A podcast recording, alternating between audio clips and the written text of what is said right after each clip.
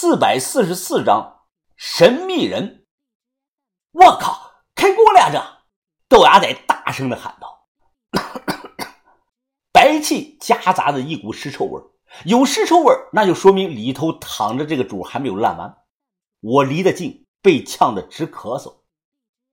白气散开，我探头向石棺里看去。这一看不要紧啊，包括把头在内，我们所有人都愣住了。首先看到的是一层红黑色的泥，这些泥应该是防腐棺液烧干后残留下的各种有机物，臭味就是这些红黑色的泥散发出来的。泥表面散落着有洁白通透的玉佩，大如巴掌的玉璧，足有矿泉水瓶子那么大的玉琮，纯金刻花的金板，龙头形状的纯金带钩。还有鸽子蛋大小的单枚白珍珠，五颜六色的琉璃珠、财宝、蜻蜓眼、红蚕丝的玛瑙等等各种各样的陪葬品啊！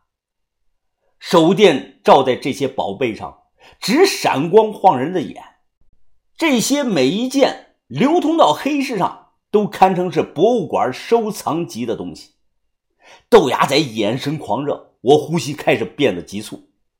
但令我们感到震惊的不单是这些陪葬品，是这里头还套着个木棺。石棺包木棺，石为果，木为棺，也就是说，原先那些富含水银成分的防腐棺液，整个浸泡住了内层的木棺，完全隔绝了外界的空气。木棺在黑泥之下仅露出一角。我用手这么轻轻一擦，光亮如新啊，就像昨天刚刚做出来一样，漆面亮的能倒映出我们的脸，这简直比几十年前长沙马王堆出土的那具红棺还要新。在我的认知中，可能只有南海一带完全泡在海里的那种海捞棺能有这种成色。豆芽仔拿起一颗红玛瑙珠。他用手电筒对住一照，玛瑙看起来十分的晶莹剔透，散发着丝丝的红光。发财了，把头！发财了，雪玉！这他妈是几百年的极品雪玉啊！这豆芽仔非常的激动，把头很冷静，立即吩咐我们：“给我装，金器和玉器分开装。”散落在泥中的陪葬品全部搜刮完。我们拿来这个短撬棍准备开木棺。云峰，这个棺木好硬啊！你看是什么木头的？于哥问我。哦，应该是南方的一种硬木，具体是什么我也不太清楚，但肯定不是紫檀、沉香、花梨一类的。木棺被六颗钉子封死了，我们用工具将棺材钉全部起了出来，马上要见到墓主了。说不紧张是假的，石棺都如此，内棺陪葬品应该更丰厚。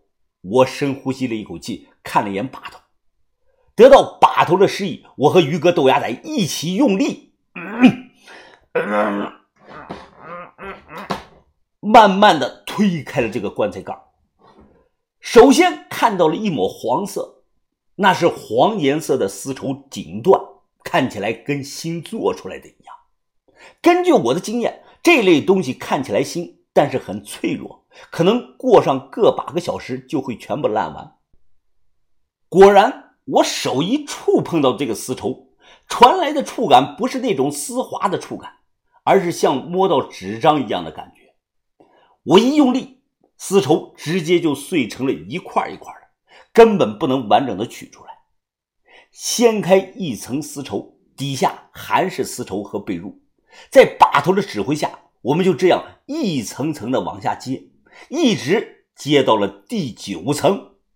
突然出现个人形的轮廓，把头立即喊停手。一床丝绸被褥紧紧的包着一个人，这个人的脑袋、胸部、双脚下被三股绳子紧紧的捆着，捆的就像个粽子。这最后一床被褥就是主人的裹尸被。于哥拿出刀，轻轻一碰，便割断了这个绳子。随后，于哥用力这么一划拉，像切豆腐一样啊，切开了裹尸被，一个陌生男人的脸露了出来。豆芽仔立即惊恐，大声的说：“呀，我靠，这这这人，呃，不会还没死吧？怎么可能保存这么好啊？”豆芽仔说的一点都不夸张，这具男性的骨尸，面部皮肤呈这个青白色，看起来只是略微的有些脱水，五官是栩栩如生，眼睛闭着，眼眶周围有些向下塌陷，嘴巴呈自然闭合状。我甚至都能看到他下巴的那一缕胡子。把头感叹的说道：“看来这个人就是吕文德了。这里真不愧是天心穴呀，藏风纳气养尸。几百年了，人只有葬在天心穴的血眼上，才能保存到这个程度啊。”豆芽仔掏出手机，对着古尸的脸一连的拍了几张照。哎，你他妈干什么呢？别乱拍！我紧张的说。靠，疯了！这必须得拍张照啊，要不然咱们说出去，同行怕都不相信的。七八百年了，人看起来就跟刚死了几天一样啊！豆芽仔收了手机，这他妈太吓人了！哎，把头，疯子，哎，你们说，就这样的古尸见了人气儿？会不会突然睁开眼睛诈尸啊？这滚娘的，诈个毛啊！你别乱说话。我赶忙看了一眼男古尸，生怕豆芽仔的话应验了。他突然睁开眼睛，我吞了口唾沫，手伸过去，轻轻的按了按古尸的额头部位。古尸额头的皮肤挖陷，不过很快就回弹了回来。南方潮湿多雨水。古尸能保存到这种状态，简直是骇人听闻。这在我们行里说啊，比不化骨还要保存的好。很快，我们在角落里发现了一份写在木板上的告地交文，也就是俗称的阎王告地书。这是宋辽金时期亲属后代给死者做的这个身份证，其上。一排毛笔小字是清晰可见，其中就明确提到了“武中吕氏”四个字。那这具男性古尸身份完全确定了，就是吕文德，因为根据史书上说，当年他死后被咸淳帝赐谥号为武忠。当年他把大量的铜钱财宝埋在山上。甚至自己死后也秘密的葬在了这里，看来还是舍不得那些财富。西塞山上为什么有九个大钱窖、几十吨的铜钱呢？这个历史谜底现在揭开了，都是这位主的陪葬品。他生前身份尊贵，位极人臣，但现在看来就是个守财奴的性格。同时，这也印证了。野史上说他爱财如命的说法，自己埋在这里，自己的大笔财富埋在这里，甚至他老婆也埋在这里。突然，豆芽仔拍了拍我：“哎，疯子，你快看，这个主他嘴里是不是咬着什么东西啊？”我仔细一看，发现还真是，好像古尸口中有含东西。于哥举着手电照在这个古尸的脸上，是鸭舌玉吧？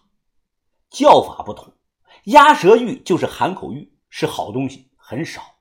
按照我的经验看，平均二十座古墓才有可能出一件鸭舌玉。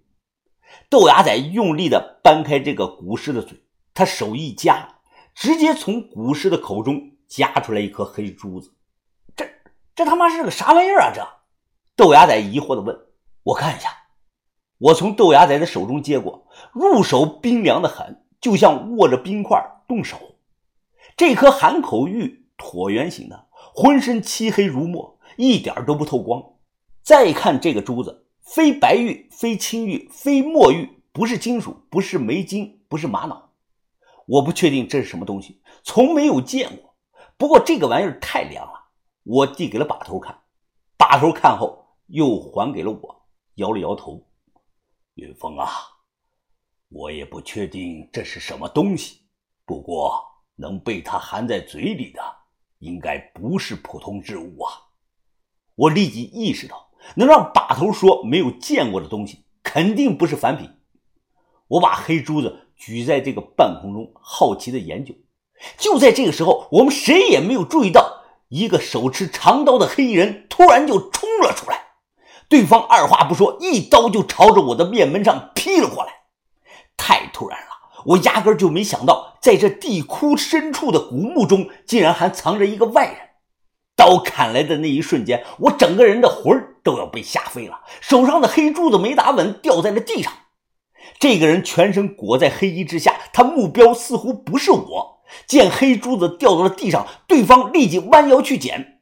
这一切都在几秒钟之内发生。我反应过来，也伸手去抢地上的黑珠子，但我慢了一秒。黑衣人他先一步捡了起来，对方迅速的将黑珠子收入怀中，转身便往外跑。把头立即大喊：“文斌，拦住他！”宇哥暴怒，大叫一声：“哪里走！”手持着这个撬棍就朝着这个黑衣人身上打了过去。